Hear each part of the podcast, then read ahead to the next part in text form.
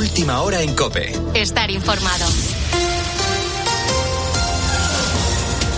Continúan las reacciones y comunicados tras las palabras de no dimisión del presidente de la Federación Española de Fútbol, Luis Rubiales, tras el beso a la jugadora Jennifer Hermoso en la celebración de la victoria del Mundial Femenino. El último comunicado ha sido de la Federación esta noche después de que Hermoso desmintiera que el beso con Rubiales fue consentido y de mutuo acuerdo. Lo han publicado contradiciendo las palabras de la jugadora tras declarar que se sintió vulnerable y víctima de una agresión a través de un comunicado oficial firmado por las 23 campeonas del mundo y más futbolistas profesionales. En el comunicado de la Federación de esta noche adjuntan fotografías describiendo el supuesto momento en el que la jugadora consintió o fue cómplice supuestamente, supuestamente de ese beso al abrazar y alzar al presidente. Además, han anunciado acciones legales. Por su parte, el Gobierno ya ha iniciado los trámites contra Luis Rubiales y pretende suspenderlo en pocos días por una falta muy grave. El Consejo Superior de Deportes ha denunciado al presidente de la Federación Española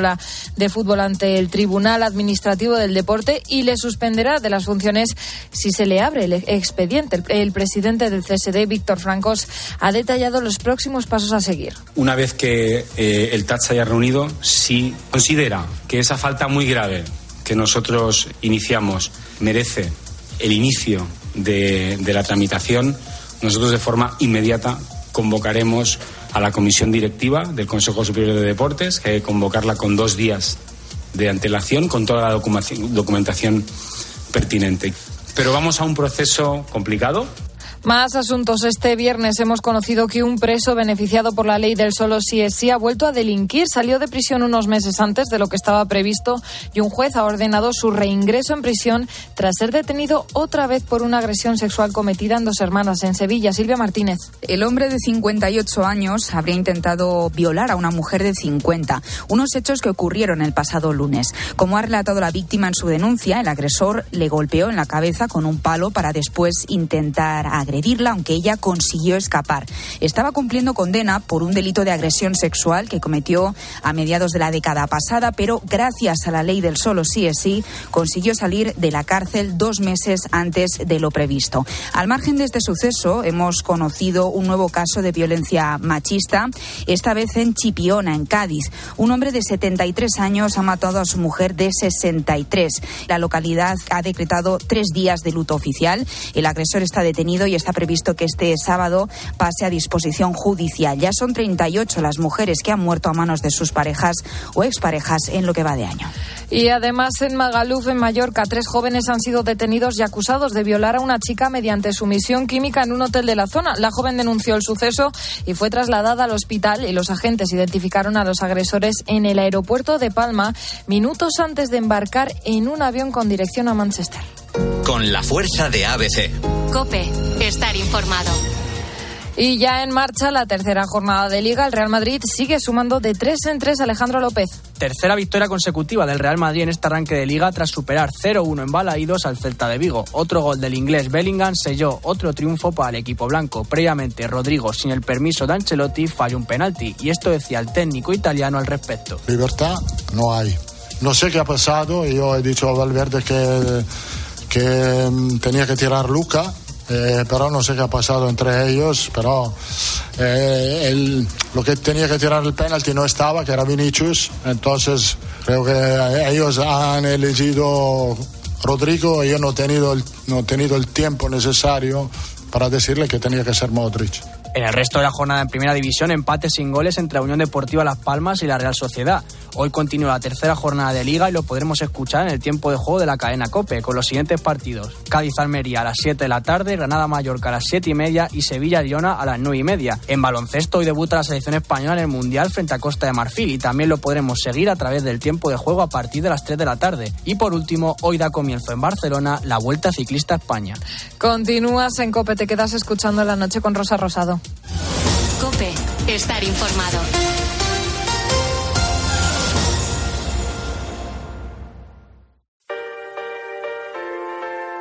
Rosa Rosado. La noche. Cope, estar informado.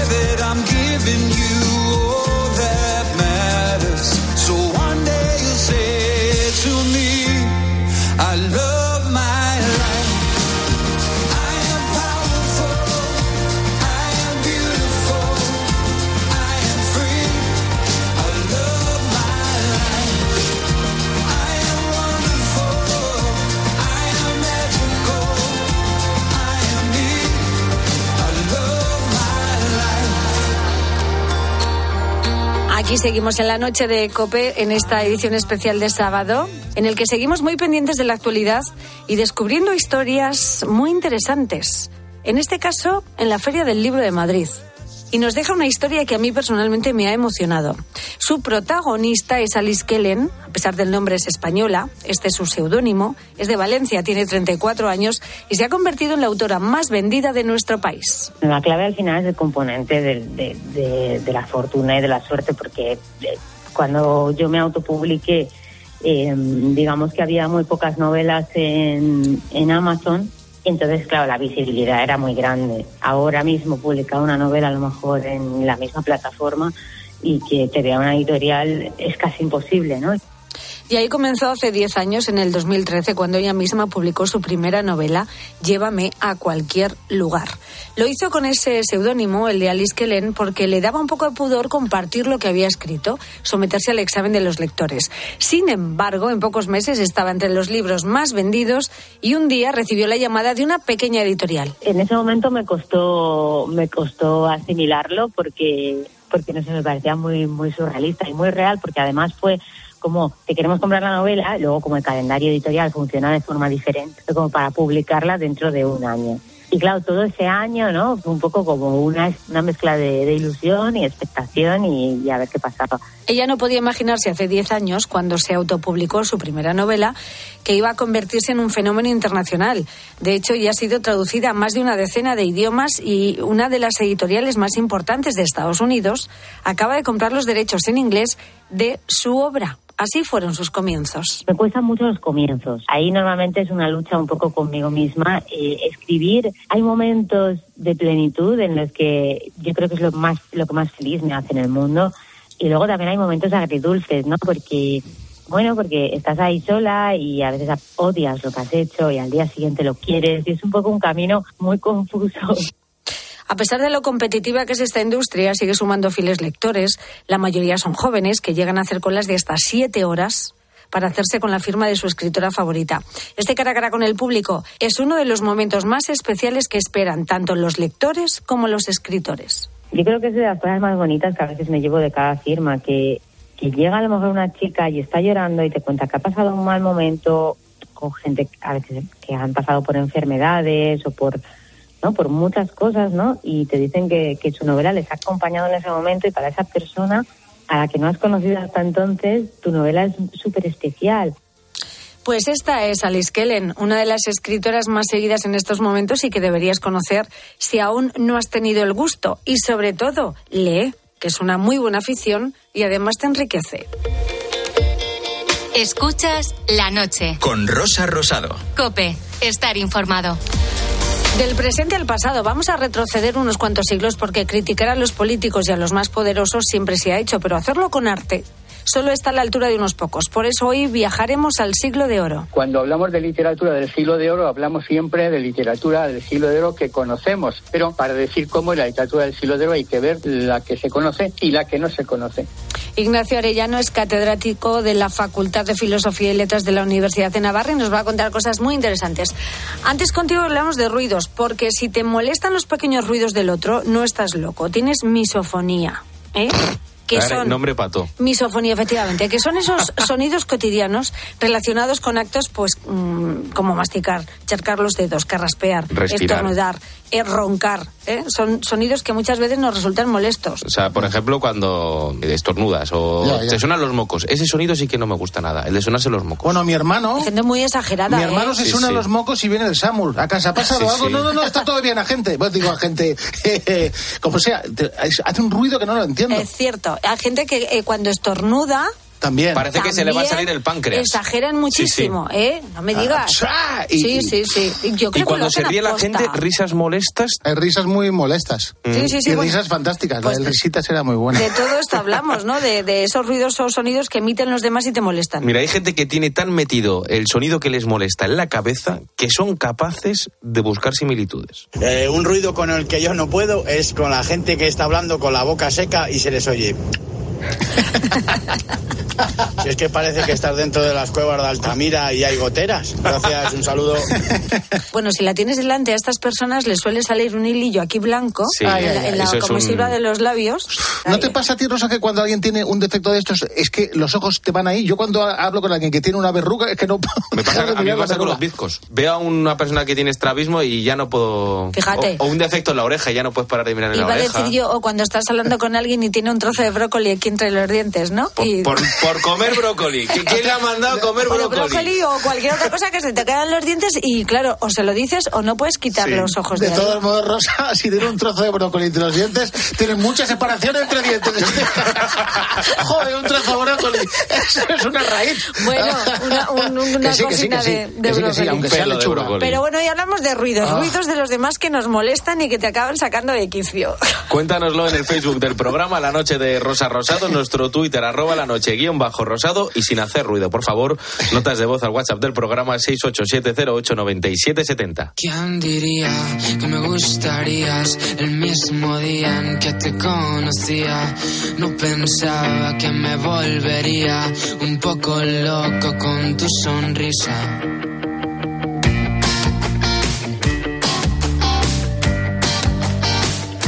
En nuestro mundo, sin conocernos, ¿quién lo diría? ¿Quién diría que esto no sería una tontería? Una mala noche que siempre se olvida, un beso tonto que prefería, que no me recuerdes toda mi vida. Mira ahora dónde hemos llegado, 24 meses y no nos odiamos. ¿Quién diría? Hoy ha venido a vernos a la noche de Cope la nueva promesa del pop. ¿A quién no le suena esta canción? ¿Este quién diría? Querido de Paul, buenísimas noches y bienvenido. Buenas noches. Es un placer estar aquí. Lo mismo te digo, ¿cómo se siente cuando tu canción no para de sonar? Bueno, esta y otras, en la radio constantemente. Eres el chico de moda. bueno, no, no sé si es así tal cual, pero, pero sí que es cierto que, que está sonando mucho mi música en la radio y, y en muchos sitios y la verdad yo solo puedo estar que contento. O sea, solo faltaría quejarme o poner alguna pega. La verdad que, que está siendo, bueno, llevo una- ya un año pues increíble. Sí. La verdad con, con mucha suerte, la verdad porque la gente está cogiendo muy bien mis canciones y, y muy contento y me considero un chico con suerte ahora mismo, la verdad. Un chico joven, que tienes 20, 21... 21. 21 años. A ver, yo sé que te llamas Paul Gutiérrez. Es. de Paul, ¿no? Sí, Pero- no, no fui muy original. Aunque simplemente puse D y luego Paul. O sea, que es algo muy sencillo. Eso me rompió la cabeza, ¿eh? En su momento, la verdad. Tengo que decirlo. Paul como que no te veías, ¿no? No, por las secas no y, y con mi apellido tampoco. Entonces dije, mira, algo más artístico, compacto, de Paul. Bueno, pues cinco, está- cinco letras. Pero está muy bien. Oye, aparte, cuéntanos, eh, ¿quién es de Paul? Sé que eres eh, de Barcelona, 21 años. Pues mira, de Paul soy yo, que, que soy un chico pues con, con su vida normal, totalmente normal y cotidiana. Y, y nada, yo hago música desde hace, pues a lo mejor desde los 13, 14 años, empecé a tocar la guitarra. Luego, como veía que, que con la guitarra tampoco era buenísimo, pues empecé encima a cantar un poco por encima de, de lo que hacía con la guitarra, que, que era bastante malo. Hacías covers y esas cosas, hasta- ¿no? Totalmente, Versiones. pues versiones. em, he estado muchos años haciendo versiones, algún concierto con versiones también. Bueno, el caso que, que al final, pues mira, la, la vida también luego empecé a escribir canciones y, y me ha llevado aquí. No sé, no sé cómo, pero me ha llevado aquí. Pero fíjate, todas esas cosas que tú hacías, tú las subías a Internet. Internet ha facilitado lo mejor que, que, que tú sigas por este camino, ¿no? Sí, totalmente, totalmente. Al final Internet lo que, lo que hace es que es un canal increíble para comunicarse con un montón de gente de otras partes de- del país, de otras partes del mundo incluso, ¿no? Al final yo, yo como tú dices, incluso ahora que saco música propia, pues quién diría, yo tengo gente de, de México, de Colombia que dice, ostras, esta canción me encanta o, o me encanta la música que haces. Y dices, ¿cómo ha sido posible eso? Pues gracias a esto, las redes sociales, que, que es, lo, es la suerte que, que tenemos. Ahora tendrás que ir a México de promoción también. Bueno, a ver, la gente que me escucha en México debe ser muy mínima, pero, pero existen esos comentarios. Hombre, claro, claro. ¿Quién diría? De hecho, es la primera canción que sacaste a nivel profesional. Así es. Eh, ¿Cuándo la escribiste? ¿Qué tenías en mente? Pues, pues realmente me lo he preguntado muchas veces porque la, la realidad es que quién diría nació en el confinamiento Anda. en 2020 y salió en 2022. Con eso quiero decir que estuvo pues dos años guardadita ¿En un cajón? Ahí, ahí en un cajón y, y ya se me olvidó un poco de toda la historia, ¿no? Entonces creo que al final sí que eh, sí que pasó eso en el confinamiento, pero no sé muy bien por qué o qué es lo que me hizo explicar esa historia. Fíjate. A mí me gusta quedarse el pop que se ha hecho toda la vida en un momento muy complicado en el que las tendencias musicales las, las marcan el mundo TikTok y las redes sociales, que esto es increíble, ¿no? Y tú vienes con el- la música de siempre. Sí, quizás a veces me pregunto si soy un valiente o, o una persona que se equivoca. La verdad, aún, aún, aún lo dudo, pero, pero sí que es cierto que estoy muy orgulloso de, de lo que hago y también porque, porque no hago algo que no me gusta, sino al contrario, yo hago lo que, lo que me apetece y lo que me gusta y que por suerte esto está conectando con la gente, que si encima conecta y a la gente le gusta, pues, ¿qué más puedo pedir? Que no te ves haciendo reggaetón, ni te ves haciendo trap, ni esas de cosas. de ¿no? momento no, la verdad. No me pegaría para nada. Oye, esta es una canción de amor. No sé si vives de los amores que has tenido o que lleva un chaval de 20 años a componer canciones. Pues, pues yo creo que la- el objetivo principal de mis canciones, o al menos al principio, y, y el por qué que escribí mis canciones, fue el motivo de que yo era una persona, y aún lo sigo siendo, muy reservada, em, bastante introvertida, y, y eso me hizo, pues al final, como comunicarme a través de las canciones. Yo creo que, sobre todo en temas de amor, como, como tú dices, que me gustaba una chica, pues le escribí una canción que, que al principio, y aún lo sigo pensando, hay algunas canciones que tenían más de romanticismo que de calidad porque eran un poco horribles, pero al menos yo creo que el mensaje lo conseguía transmitir. Y todas esas canciones las guardas en el cajón. Eso es, eso es. Pero fíjate, esta canción, por ejemplo, ha sido, bueno, y otras también, han sido un pelotazo en streaming, en Spotify, en todas partes. ¿Todo esto te lo esperabas? Pues la verdad que, que para nada, eh, porque como te digo, sobre todo en el caso de quien diría que fue como la primera la que abrió un poco esta, la, veda, em, ha llegado a un montón de gente, a un montón de gente que, que, que me escribe cada día, que, que lo ves en los números, que luego vas a un concierto, a un Club 100, por ejemplo, y, y ves cómo la gente se la sabe. Y realmente es algo que nunca me planteé cuando empecé a hacer música. Y cuando ves al cabo de un tiempo pues el éxito o, o lo que está logrando, pues, pues yo la verdad no me lo creo. Pero, pero luego cuando lo veo en físico, pues me lo tengo que creer un poco. Y a todo esto compaginas eh, la música con los estudios. Así es, así es. O sea, es un poco ese, esa contradicción ¿no? constante, pero bueno, es muy divertido eso. Últimamente me siento solo, aunque esté con gente. Últimamente las cosas cambian rápidamente. Últimamente me pregunto quién era y quién seré. Últimamente no me pienso las cosas. Bueno, esta es otra de las canciones que hemos conocido este joven cantante llamado De Paul, que compagina su trabajo como artista con la carrera de Publicidad. publicidad. Qué complicado también a veces esto, ¿no? Sí, bueno, es cuestión de, voluntad un poco y, de inquietud, que yo de momento la tengo, espero no perderla y espero también siempre pues poder compaginar un poco todo, pero bueno, que, que si llega el momento en el que pues tengo que dedicarle un poco más a la música y dejarlo en stand-by tampoco, bueno, pues al final creo que también nunca será tarde para nada y creo que soy muy joven como para, para decir que no algo completamente, ¿no? Claro, sin duda. Lo bueno de la juventud es que puedes con todo. De momento. De momento sí. De momento sí. Bueno, lo que no hemos dicho todavía es que De Paul tiene un padrino de lujo como es David de María. Eso es. ¿Cómo comienza esta relación y bueno, y esta colaboración tan estupenda?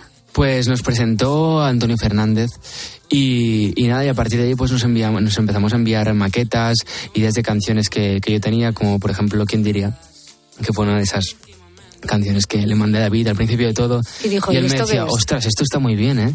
Y yo, ¿quieres decir, David?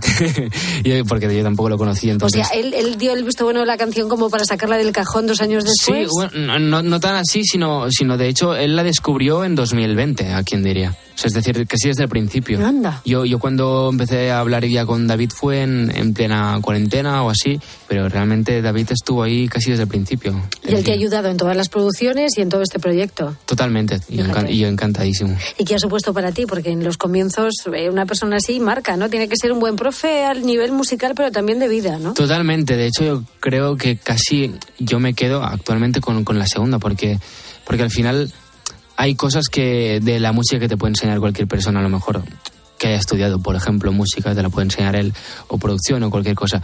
Pero, pero hay otras cosas que son la experiencia que son no te lo puede enseñar todo el mundo. Y una persona como David, que lleva tantos años en, en lo alto de, de la música, que es, que es uno de los grandes del pop español, Y ya pasa por todo, ¿eh? y ha pasado por todo precisamente, pues te puede enseñar mil cosas, la verdad, sobre todo consejos de experiencia muy buenos. No es amor si no estás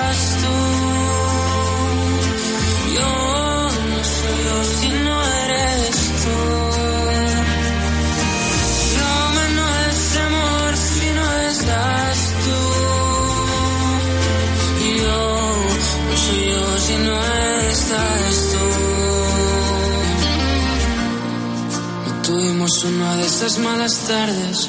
Bueno, Roma es una ciudad tan idílica como el amor del que hablas en esta canción.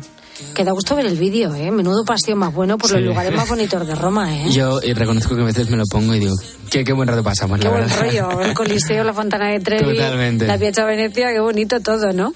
Totalmente, totalmente. Bueno, de Paul, eh, hay mucha gente que posiblemente, claro, le, le suene su cara porque participó en el Got Talent España en 2020. Que supongo que no es la mejor opción porque es muy complicado estar en un programa así, pero la experiencia. Sí, como tú dices, yo ahora mismo si, si, si me tuviese que enfocar en, en un programa, por ejemplo, creo que no, que no, que no lo haría. Realmente haría otras cosas o destinaría pues mi tiempo en, en- en otros sitios. Pero, pero sí que es cierto, como experiencia ya vivida, creo que es algo muy enriquecedor y al final no puedo negar que me ha abierto muchas puertas porque al final creo que mucha gente de la que me sigue actualmente aún es de cuando me vieron en ese programa de televisión hace ya años. Y, y reconozco que me lancé un poco al vacío porque si yo era una persona, como he dicho antes, bastante cortada, Tim- introvertida, eh, pues poner- ponerme ahí y encima que te juzguen, que tengas miradas del público y unos jueces como tal, ¿no? Em, pues es un poco que yo lo pienso ahora y digo, quizás no estoy tan loco ahora como pa- para ir a un sitio Ya. así, ¿no? Pero, Pero fíjate, este oficio no está hecho para los tímidos y creo que en- ese programa te diste cuenta de, de eso precisamente. Totalmente, totalmente. Y, y- y también, sobre todo, el año pasado, al final, cuando, cuando ya me di cuenta, cuando saqué Quién diría, que fue la primera canción, ya me di cuenta un poco y, y yo mismo me, me, me impuse el hecho de decir, ostras, o te espabilas tú y te empiezas a soltar un poco, o nadie va a venir a cogerte y va a decir, oye, espabilate porque si no, quizás no llegas a donde puedes llegar por miedos, al final. Claro, pero ¿cómo vences eso, no? ¿De dónde sacas la fuerza? Hay mucha gente que ha padecido ese miedo escénico, muchos al empezar la carrera. Por ejemplo, Beret, de eso hemos hablado mil veces con él. Y otros eh, siendo artistas consolidados. Claro que esos, esos miedos pueden aparecer en cualquier momento. Totalmente, totalmente. A ver, yo, yo, yo hablo ahora mismo como de la fase inicial en la que sí que es cierto que tuve mucho, muchos miedos, muchas inseguridades en el escenario, pero ahora mismo es como que he llegado a la conclusión y, y por suerte lo puedo hacer. De, de creo que estoy venciendo pues estos miedos al final. Qué bien. Sobre todo porque, porque eso mismo, porque siendo incluso un poco egoísta, digo, o lo hago yo o nadie lo va a hacer por mí. Nadie me va a quitar el miedo ni, ni la vergüenza o Claro. cualquier otra cosa. Bueno, ya sabes que la vida es una sucesión de éxitos y de fracasos que son muy difíciles de gestionar y hay que aprender a hacerlo y tienes que aprender a protegerte también de esos miedos y de, de la- de las sombras que acarrea esta, este oficio. Totalmente, ¿no? totalmente. Y, y yo, aunque he tenido la suerte que de momento me ha ido todo genial, también sé que esto no es así. Quiero decir, esto no es una, una, una, una recta No es un camino de que, que- rosas. que no se tuerce, ¿no? Al Hay final caídas, no, es un, sí. no es un camino de, de rosas. Soy Bueno, consciente. gracias a Dios ahora se habla mucho de la salud mental y de cómo protegerla, cómo cuidarla, porque todos en cualquier momento es verdad que podemos entrar en barrena y esto está a la orden del Totalmente, día. totalmente. Bien. Y que quizás, a ver, también creo que no es algo nuevo que pase, o sea, sino creo que ha pasado, pasado toda la vida, toda la vida. Lo único que sí que es cierto que ahora se habla más y que por suerte tanto en la música como en otros ámbitos pues se ayuda también, se, se ofrece ayuda. Y lo hablamos con Y, normalidad. y lo hablas con normalidad. Al final es Sí, cierto sí, que sí. se tiene que cuidar, igual que otros aspectos de, de tu cuerpo y de tu, de, tu persona también. Efectivamente. ¿Y cómo están siendo estos primeros pasos en esta industria tan competitiva, tan complicada? Porque aterrizar en este mundo no es fácil. De Paul, es una locura. Para nada, para nada. Es, es un poco curioso, sobre todo porque me he dado cuenta que, que al final sí que es cierto que todo el mundo son personas, para lo bueno y para lo malo. Es decir, te das cuenta que hay gente a lo mejor que que te gusta su música y luego la persona dices, ostras, a lo mejor mejor no haber conocido a Qué la persona. decepción, ¿no? Y- igual que al contrario, que personas que dices, ostras, no me gusta nada tu música. A ver, tan- no hace falta ser tan brusco, ¿no? Pero, pero luego con la persona congenias gen- em, de una manera brutal. Entonces, quiero decir que al final somos personas iguales. Qué bonita te veías, qué bonito te sentía. Quiero estar contigo sobre todo es muy importante tomarse las cosas con calma, con tranquilidad, que yo veo que, que lo haces. Sí, de- y- y a veces demasiado. ¿Ah, sí? Porque eso me llega, por ejemplo, a llegar tarde a muchos sitios, la verdad.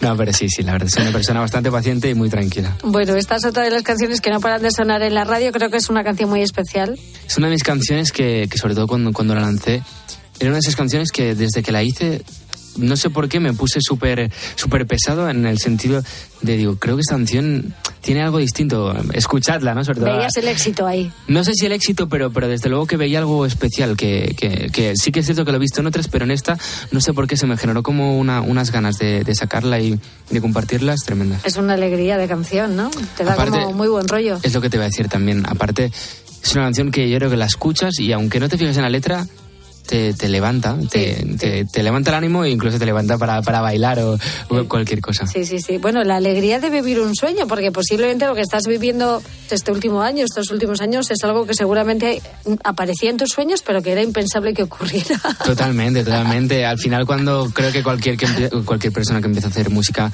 empieza a soñar, a soñar en, sonar en la radio, en, en cantar en, en grandes escenarios, que la gente le cante sus canciones. Y yo, la verdad, claro que lo tenía en los sueños, pero, pero no esperaba que esto se, se, se volviera realidad. Y en tu casa, que te dicen? Creo que una guitarra en casa de tus abuelos fue el comienzo de todo. Sí, así es, así es. De hecho, fue, fue esa primera guitarra que, que tenía cuatro cuerdas, la guitarra. O sea, estaba un poco vieja y, y, y- mal, y mal cuidada. Pero creo que fue un poco el inicio de todo, porque, porque al final la encontré y, y haciendo el tonto me di cuenta de que podía hacer algo, algo decente con ella. O sea, que en casa músicos ninguno. No, no, no, no, no. Soy, soy el único y, y- incluso se quejan por eso. No me Por- ¿no? Porque estoy todo el rato ahí. Ya, lo llevan de aquella manera, ¿no?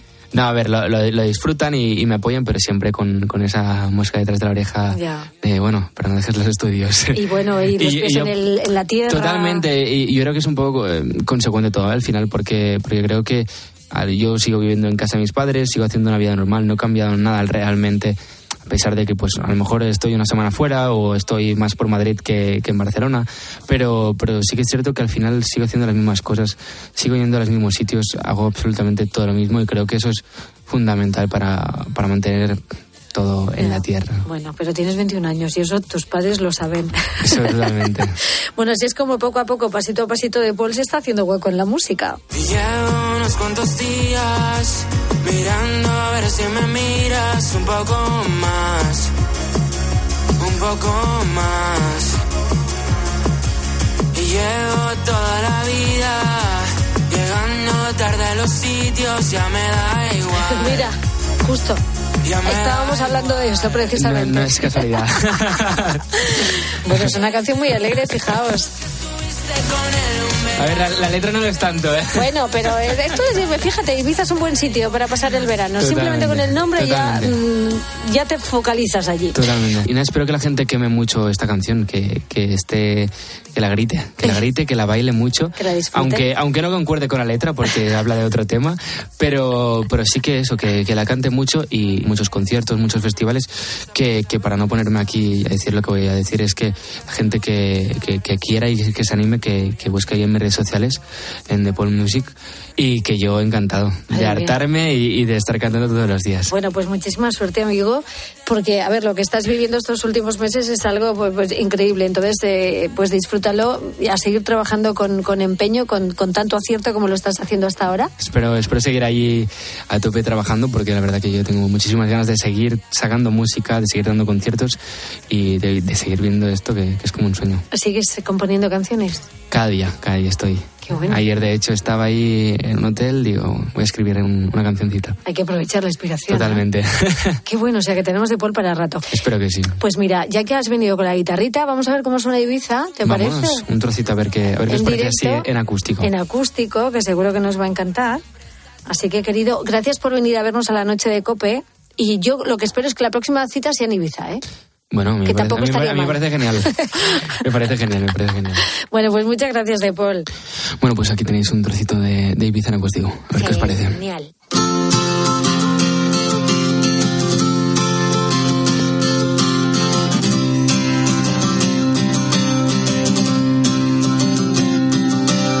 Llevo unos cuantos días mirando a ver si me miras un poco más, un poco más.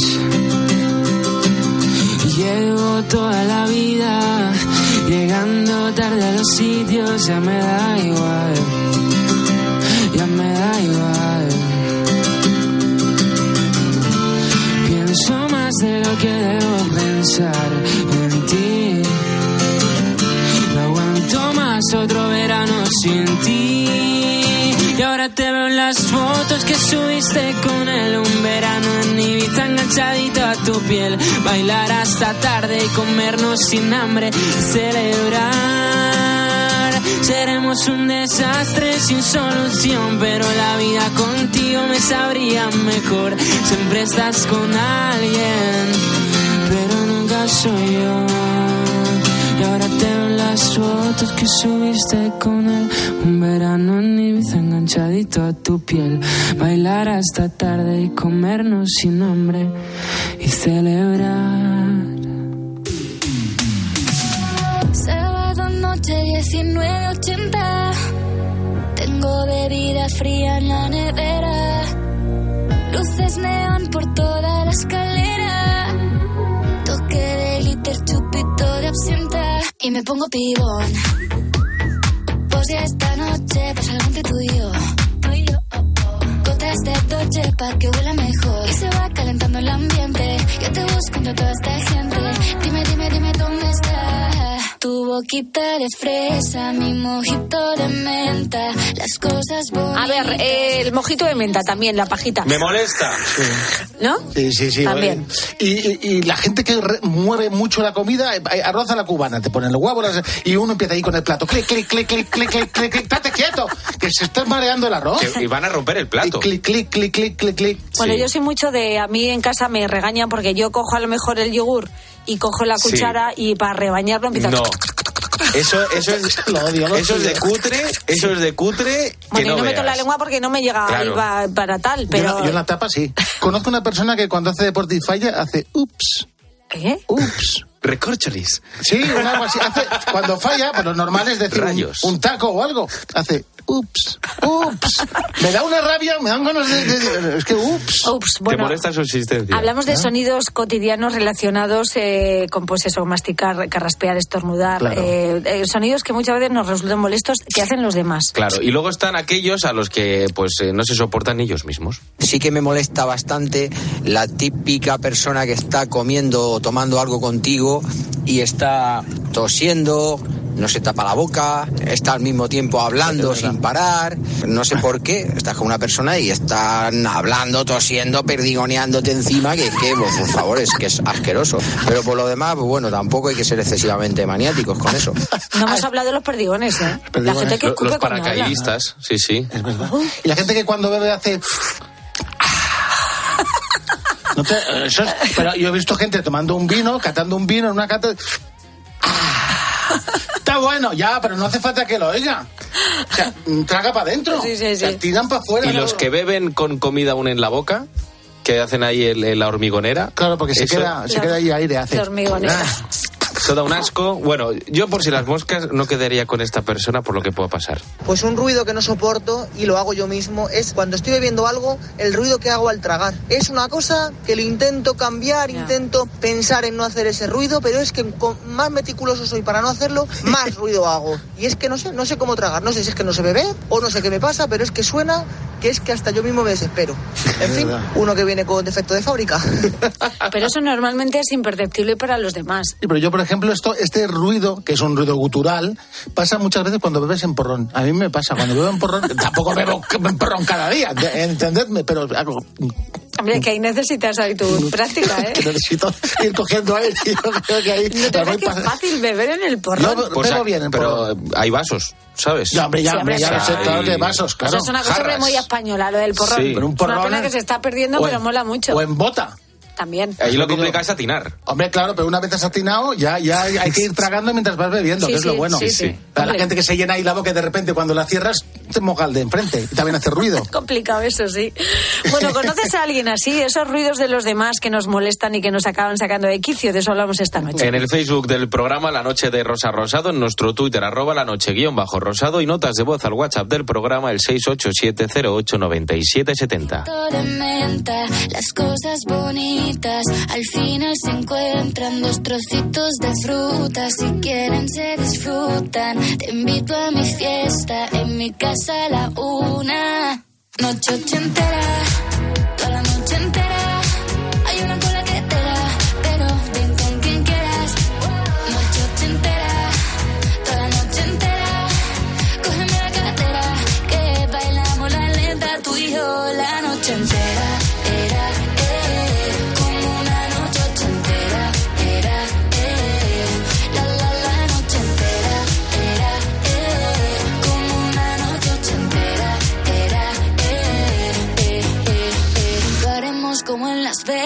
Lo que pasa aquí, aquí se queda. La policía en la puerta, pero nadie nos va a frenar. No, díselo, que esta fiesta no acabó. Dame dos, bien de ron. Y salimos al balcón a gritar. Que la vida es para disfrutar. Que nos sobran ganas de amar. La vecina empieza a picar. Que quiere subirse a bailar.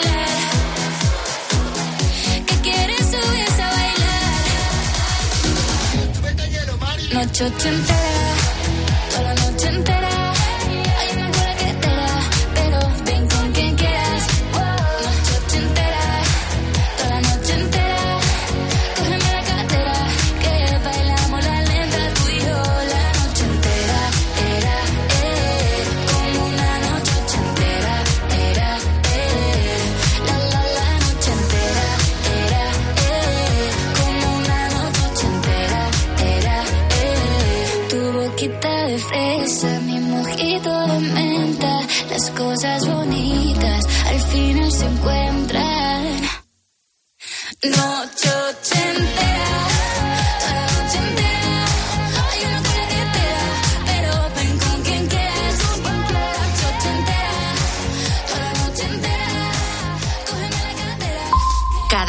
En la radio, el dato y lo que significa.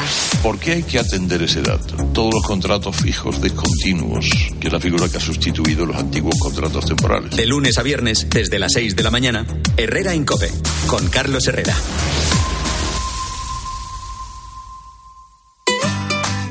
Rosa Rosado. La noche. Cope. Estar informado.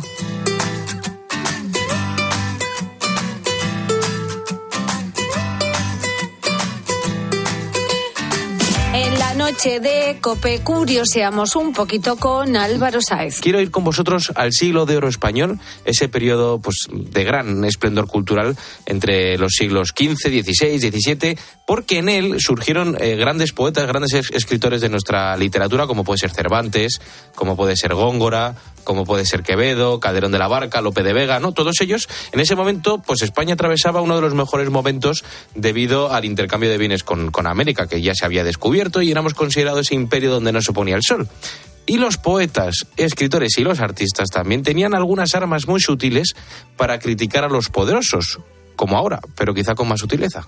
Cuando hablamos de literatura del siglo de oro, hablamos siempre de literatura del siglo de oro que conocemos y entonces sacamos unos rasgos determinados. Algunos eh, críticos pues insisten en eh, el apoyo de la literatura del siglo de oro, especialmente del teatro, al sistema monárquico nobiliario, etcétera, etcétera, pero para decir cómo en la literatura del siglo de oro hay que ver la que se conoce y la que no se conoce. Acabamos de escuchar a Ignacio Arellano, él es catedrático del siglo de oro de la Facultad de Filosofía y Letras en la Universidad de Navarra y encabeza pues un grupo de investigación siglo de oro, Griso, las iniciales, en esa misma facultad y ha recopilado y examinado junto a todo su equipo, ojo, 381 obras, poemas satíricos, que fueron publicados durante los reinados de Felipe III y Felipe IV, que muchos de ellos además no se conocían. ¿Por qué no se conoce esta literatura de sátira política? Porque era clandestina, porque no se podía publicar, era eh, muy peligroso. Por tanto, se conserva en manuscritos, no se publicaron nunca, se copiaban de modo anónimo. Es una poesía clandestina y anónima.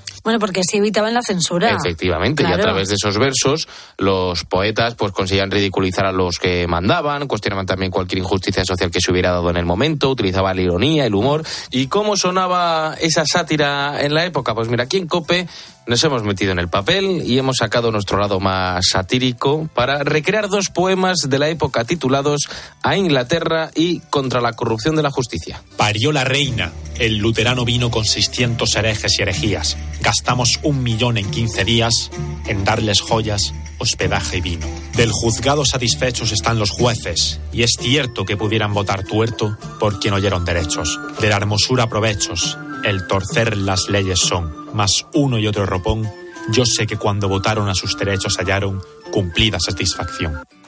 ¿Ves? Es que criticar con ingenio es un arte, no todo el mundo puede hacerlo, ¿eh? Efectivamente. Y mucho ingenio también para huir de esa censura que comentabas antes. Un ejemplo de ello fue Quevedo, pero que le acabó costando un poco caro. Era gente que atacaba, que tenía eh, miedo a la censura, como todo el mundo, pero que ponía por delante también en esta época pues un Quevedo, ¿no? Quevedo empieza apoyando a Olivares, pero acaba criticándolo y acaba en la cárcel. Y ahora mismo, pues en nuestro día a día hay otro tipo de censura. Por ejemplo, eh, no salirse de lo políticamente correcto. Eh, en Twitter, por ejemplo, hay much- un montón de perfiles anónimos o con identidades diferentes eh, que, utilizan esos seudónimos también para, para no ser señalados públicamente. Y en el siglo de oro la mayoría eran sátiras anónimas. Pero que si quieres saber más sobre la sátira, yo te invito a leer un libro titulado Poesía de sátira política y clandestina del siglo de oro, antología esencial de la Universidad de Navarra, que ahí viene todo detallado. Oye, pues qué gusto descubrir que hay una manera más inteligente y bonita de criticar a los poderosos.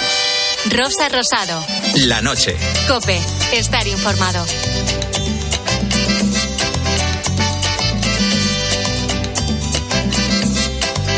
Ojalá que llueva café en el campo, que caiga un aguacero de yuca y té, del cielo una harina de queso blanco y al sur una montaña de vento y miel. Oh, oh, oh, oh, ojalá que llueva café. Desde luego que necesitamos mucha lluvia y hay canciones que efectivamente nos refrescan, como esta de Juan Luis Guerra, que nos va a servir de guía en nuestra ruta esta noche, porque ¿qué quieres que te diga? Cuando el calor aprieta, esa lluvia se hace más necesaria que nunca y si no puede ser, pues intentamos buscar refugio en pueblos donde las temperaturas son más bien frescas y nos ayudan a tomar un respiro. Pedro Madera, buenísimas noches.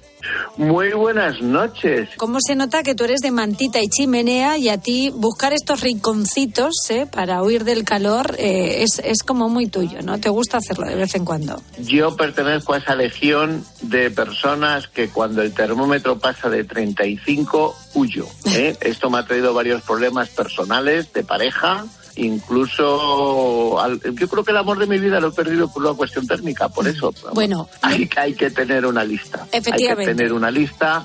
Incluso yo lo recomiendo como excusa, porque no puedes decir, no, yo no voy a Montoro en agosto. Montoro, para quien no lo sepa, al Guadalquivir es provincia de Córdoba. No hace calor. O sea, ahí es que muere la gente de calor. Entonces, te voy a recomendar unos sitios donde ya podemos ir buscando un hotelito o una casa rural, porque el frío ahí no se hace, ahí se inventa, como diría el gran Leo Harlem. Pues venga. Pues mira, un sitio poco conocido y que a mí me encanta es un municipio muy pequeñito de, de Lérida que está de una carretera de montaña preciosa, muy, muy eh, seguida por, eh, por motoristas y también para los amantes de los coches del slow drive. A mí me encanta hacerla en cabrio porque es estupenda. Es una carretera que ya sale de tren y va subiendo, subiendo hasta un municipio que se llama La Torre de Capdella. La Torre de Capdella no es un municipio muy conocido, pero tiene como 19 pequeños eh, pueblecitos pequeños que se llaman Estabil, La Pobleta, Obeis, Aguirre, Pauls. Bueno, en cualquiera de todos estos pueblos hace unos veranos maravillosos. No estamos extremadamente altos, estamos a unos 1.100 metros sobre el nivel del mar Y este sitio es muy famoso porque eh, en los años 50 se logró en invierno la temperatura de menos 32 grados centígrados. ¿eh? Eso en invierno. Eh, dicen las malas lenguas que a veces eh, se ha llegado, se ha llegado a bajar, se ha bajado por encima de los 50. Eso ya me parece una una Una exageración. Una, una- una exageración. Eso es la muerte Pero de ya. todos modos, en verano pasear por los bosques de la zona, que hay muchísimos municipios con caminos muy bien señalizados. Disfrutar de la arquitectura que hay con San Martí, San Vicente de Capdella, que además es de origen lombardo, muy parecidas a estas iglesias del Valle del Boí, que no están extremadamente lejos. Y poder dormir ahí con manta en invierno, bueno, me parece Pues sí. una maravilla y me parece un sitio muy muy poco conocido. Además, eh, la gente eh, va mucho, mucho más a Noguera Pallaresa, a la otra zona más, más eh, occidental, más hacia el oeste de Lérida, y a mí me parece un rincón estupendo y muy bonito para Bueno, pero para ahí estamos en los. Pirineos, ahí se puede dormir bien también Sí, en sí. verano, con lo cual estamos en un sitio estupendo. No, no, para- opción estupenda. Sí, sí, sí. Y también merece la pena pasar frío por conocer Cal- eh, Calamocha, porque seguro que me vas a hablar de Calamocha. Hombre, es que Calamocha, los pobres en invierno, es un terreno muy hostil. O sea, un sitio en el que se llega con mucha facilidad por debajo de los 15, de los 20 grados, pues sinceramente. Pero en verano, ojo, Ojo. en verano se abren todas las casas del pueblo y ahí se duerme con manta y con edredón. Además, con manta zamorana, de esas que pesan. Y me parece estupendo. Calamocha además es un pueblo muy bonito porque tiene una zona, por, pasa el río Giloco, la parte, la parte de- del puente, del viejo puente romano, la iglesia de Santa María la Mayor, el convento de franciscano del Concepcionista de San Miguel. Es, es un pueblo muy bonito, muy agradable y perfecto para pasear en verano, porque es que, es que hasta las moscas se retiran a las 5 de la tarde, donde se cae el sol y hay sombra, siempre se está bien. Perfecto para echar la siesta. Y luego además la arquitectura popular sigue habiendo muchas casas de esas de muro ancho de 50, 70 centímetros, donde no, no, no se sabe la temperatura que hace fuera y donde, bueno, pues te, te- te acurrucas, te pones el pijama, echas una siesta y me parece Pues muy sí, bonito. Pues sí. Algo muy parecido sucede en otro emblema del frío, Molina de Aragón, en Guadalajara. hombre. que es además es un pueblo precioso. Cuando vamos hacia Teruel desde Madrid, nos cogemos ahí el desvío en, la, en el kilómetro 113, creo que no sé si el 113 o el 117, y Molina de Aragón con ese castillo así que parece, bueno, es el del Estín Castillo al lado de la colina por la parte alta del pueblo, es estupendo. O sea, eh, por la mañana paseíto por los pinares alrededor del río, te subes al castillo, bajas, luego te puedes comer, te puedes comer tranquilamente unas buenas legumbres, unos buenos garbanzos, unas judías, te echas la siesta y luego por la tarde pinitos con los amigos por los bares del casco histórico y luego a dormir, vamos como pepote. Y además en esa zona hay bastantes eh, nuevos alojamientos rurales que han recuperado que han recuperado molinos, espacios agrícolas que había un poco abandonados y, está muy interesante con una actividad de turismo rural Sí. muy muy agradable. Es y luego sí. además tenemos muy cerca eh, zonas de rodaje de Juego de Tronos para los mitómanos.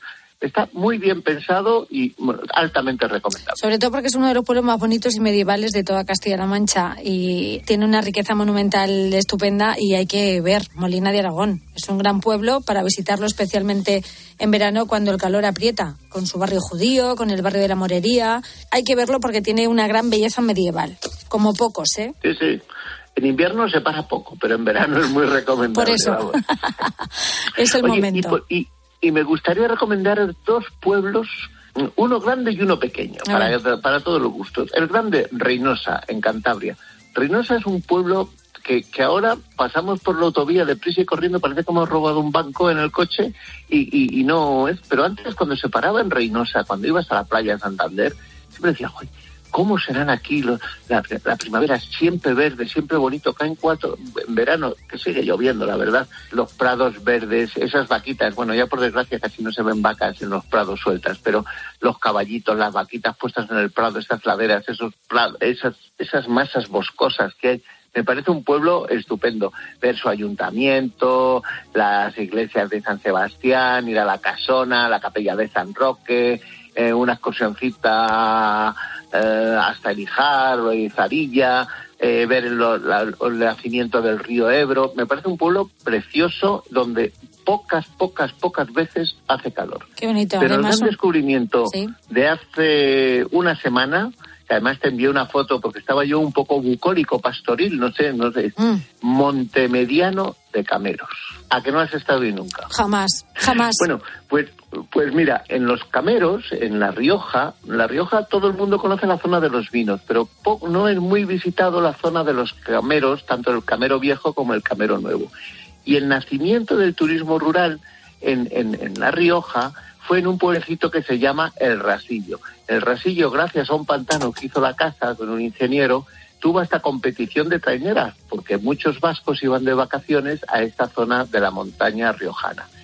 Y hay un pueblo que se llama El Rasillo. El Rasillo es un pueblo de una arquitectura popular preciosa con unas casas de arenisca roja, entramados de madera. Es un sitio que a mí me encanta. Y a las afueras pues hay muchas casas rurales, antiguas casas de veraneo que se han transformado en pequeños hotelitos con encanto. Fíjate. Y hay un pueblo como a kilómetro y medio que se llama Monte Mediano de Cameros.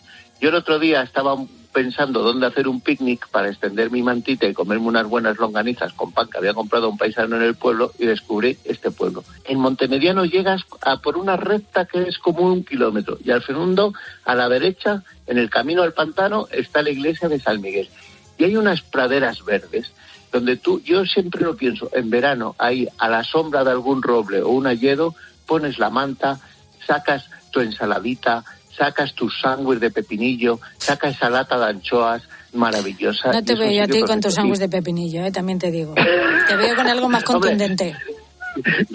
Dame, hombre, me tomé un bocata chorizo de esos, Eso esos sí. caseros, de esos Eso sí. que la relación es 2-1, dos dedos de ancho el chorizo y uno Hombre. del dedo eh, del pan, maravilloso. Y ese es un sitio muy recomendable, poco conocido, fíjate. Y con pocos habitantes, censo, ¿no? Pues creo que en el, mil, en el 2010, que fue el último censo, creo que tenían 25 habitantes. Fíjate. Estamos a 43 kilómetros de Logroño, estamos Sí. al lado de Nieva de Cameros, que tengo una amiga que hace un queso de cabra maravilloso. Eh, luego está Torrecilla de Cameros, pueblo de, de Praxe del Masteo Sagasta, Liberal de Pro, que me encanta. Todo el río Iregua, luego tenemos el río Leza al otro lado para hacer trekking, maravilloso.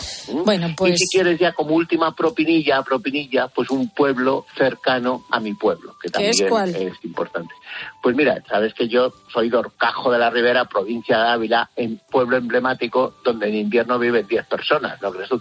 Y en verano se llena. Y muy cerca hay un pueblo que se llama Navarredonda de Gredos, famoso porque fue el primer parador que hubo en España y donde han ido todos los reyes, es un sitio fantástico en el corazón de Gredos, y ahí es uno de los sitios más bonitos de Europa para ver estrellas. Bueno, ahí está el Parador Nacional de Gredos.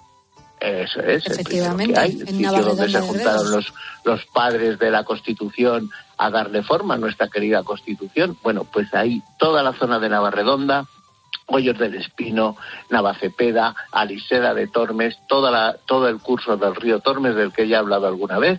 Es un sitio perfecto, con una buena manta, casita de, de, de adobe, de las de toda la vida o de piedra, Sobre todo es un pueblo bonito para descansar y hoy es lo que estamos haciendo. Hoy COPE te ayuda a dormir bien cuando el calor aprieta. Son destinos que nos permiten huir de las olas de calor, poblaciones además con mucho que ver, con mucho que hacer y además exigen meter algo de abrigo en el equipaje aunque sea veranito. Así que querido Pedro Madera, gracias por tus recomendaciones viajeras como siempre.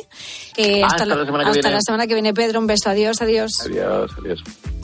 Escuchas la noche. Con Rosa Rosado. Cope, estar informado. Y sigue clavadito, tan clavadito que tan clavadito que tan clavadito que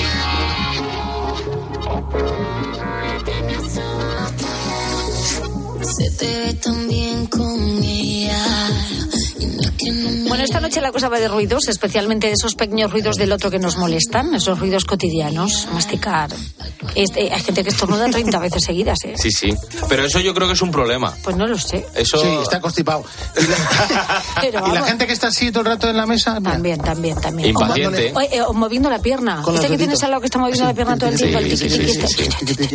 Pues de todo eso y sonidos especialmente que nos resultan molestos, estamos hablando esta noche con los oyentes. Y yo reconozco que esto es un ruido que para mí es muy molesto, pero que muchas veces, lo comentábamos antes, es inevitable. Pues yo lo que no soporto ni tolero ni puedo con ello, da igual quien lo haga, porque mi hijo estaba el otro día que estaba estrenando el, el hecho de poder crujir los nudillos. No lo soporto, me pongo malísima. Y él lo acababa de estrenar y me decía, mamá, mira, mira, mira qué ruido, mira que no sé qué. Uf, no puedo con eso. Eso es para mí superior. Y que alguien esté comiendo a tu lado con la boca abierta, el ruido que hace masticar. Pues lo, lo de los nudillos es muy, es muy, es muy Además, insano, yo ¿eh? Te, te fastidia la mano. Yo creo que eso no puede ser bueno, que estés ahí con los huesos clac, yo lo clac, hago, clac, yo lo hago clac, clac. y, y muchas veces es como, in- o sea, como a veces ya hasta lo necesitas, no sé ¿Qué por qué. dices? Sí, sí. Lo necesitas. La gente hay veces que tiene tapada la nariz, la, la oreja, y hacen, yo no sé si voy a ser capaz de reproducirlo, pero hacen como... ¿Qué dices? Pero y eso como, es, y como eso es- tragar aire. pero eso es cuando te pica mucho la oreja y te metes el dedo y le das Ya, un- un- ráscate, pero con cuidado. Te empiezan- Con disimulo. a coger aire como para, como para desbloquear. No sé, yo que hacen descompresiones. Bueno, estamos escuchando historias de esos ruidos que no podemos aguantar, como ese de la oreja y Roberto. Algunos de ellos ponen de los nervios, como ese de la oreja y Roberto, pero imagínate vivir toda una vida de casado con esos ruidos. Mi marido está todo el día con el mando de la tele en la mano. Y justo cuando estás, eso que quieres escuchar, lo que dicen en una película o en algo, se pone a dar a hacer ruiditos con el mando en, en la pierna. Y ta, ta, ta, ta, ta. Y yo, pero bueno, te quieres estar quieto. Cinco minutos al rato, ta, ta, ta, ta, ta, ta. Claro, eh, no te enteras de lo que dicen. Eso es lo que me pone de los nervios. Ya. El dichoso mando que se da contra la pierna. que hay gente que coge esas manías y, y no se les va, ¿eh? Con el, con el boli de que son de clic, Oh. ¿no? Que están ahí. Mucha gente está viendo la tele con el mando en la mano. Le quitas el mando y no, no, no puede Sí. ver el capítulo. Déjala, Mi deja padre tiene que dormir, por ejemplo, con, con, con el mando encima de- del pecho. ¿Mando de la tele? Sí, sí. Cuando se echa la siesta tiene que dormir con el mando encima del pecho. Y cuando se lo quitas, ¿nota el, el Sí, sí, cambio sí, de sí, de, de la- despierta, las presiones que se, hacer el cambio rápido ¿Se con una despierta manzana. o te y se- una y se despierta. ¡Que no quite la tele! Fíjate, ¿eh? Sí, sí, curioso, ¿eh? En fin, bueno, pues hablamos de los ruidos que hacen los demás y nos molestan, ¿eh? Lo, lo que hacen los otros. Tú, Tú no. Tú no. Tú no. Tú, seguro que no haces nada. ¿eh? Tú no, tú eres sigiloso. Efectivamente. Bueno, pues cuéntanoslo en el Facebook del programa La Noche de Rosa Rosado, en nuestro Twitter, arroba la noche guion bajo rosado, y notas de voz al WhatsApp del programa, el 687089770. ¿No te parece alucinante que la cirugía robótica haya conseguido salvar la vida de un paciente con cáncer de páncreas? Es una de las operaciones más complicadas que hay y uno de sus médicos ha sido Javier Aguirre Zabalaga. La paciente perfecta, la- haciendo una vida normal. Desde luego la ciencia avanza a pasos agigantados y es una historia increíble. Enseguida te la cuento y también saludamos a mi querido cómico manchego Agustín Durán. Y no es que no me alegre por ti. Aquí tú traes una botella, la cual me da el valor de decir. Que mi sonrisa está ensayada, al igual que mi mirada. Por dentro estoy llorando por ti. Paseo por la calle. Testigos de la Fe. La vivencia de los cristianos en COPE. María Dolores Mejina, presidenta de la OAC. ver lo que nos dice nuestra fe a nuestra vida ir conformándola en ese sentido. Y luego, pues en el día a día estamos intentando acompañar a las personas que son víctimas de situaciones de injusticia, vivir con ellas sus realidades, estar presente en, en organizaciones eh, donde militamos, organizaciones del mundo obrero y del trabajo, organizaciones sociales en las que exigimos pues, que el trabajo sea digno.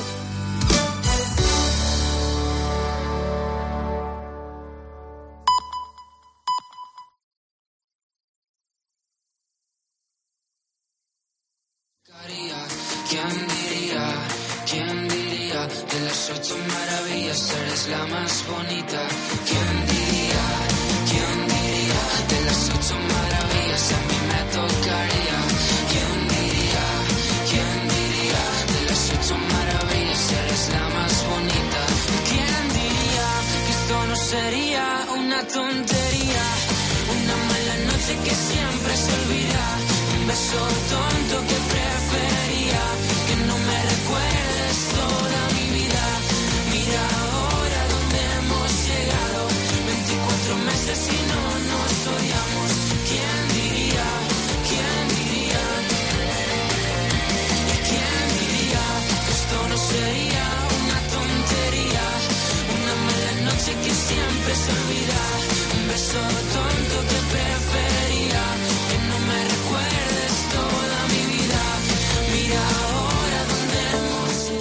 Testigos de la Fe. La vivencia de los cristianos en COPE. María Dolores Mejina, presidenta de la OAC. ver lo que nos dice nuestra fe a nuestra vida e ir conformándola en ese sentido. Y luego, pues en el día a día estamos intentando acompañar a las personas que son víctimas de situaciones de injusticia, vivir con ellas sus realidades, estar presente en, en organizaciones eh, donde militamos, organizaciones del mundo obrero y del trabajo, organizaciones sociales en las que exigimos pues, que el trabajo sea digno.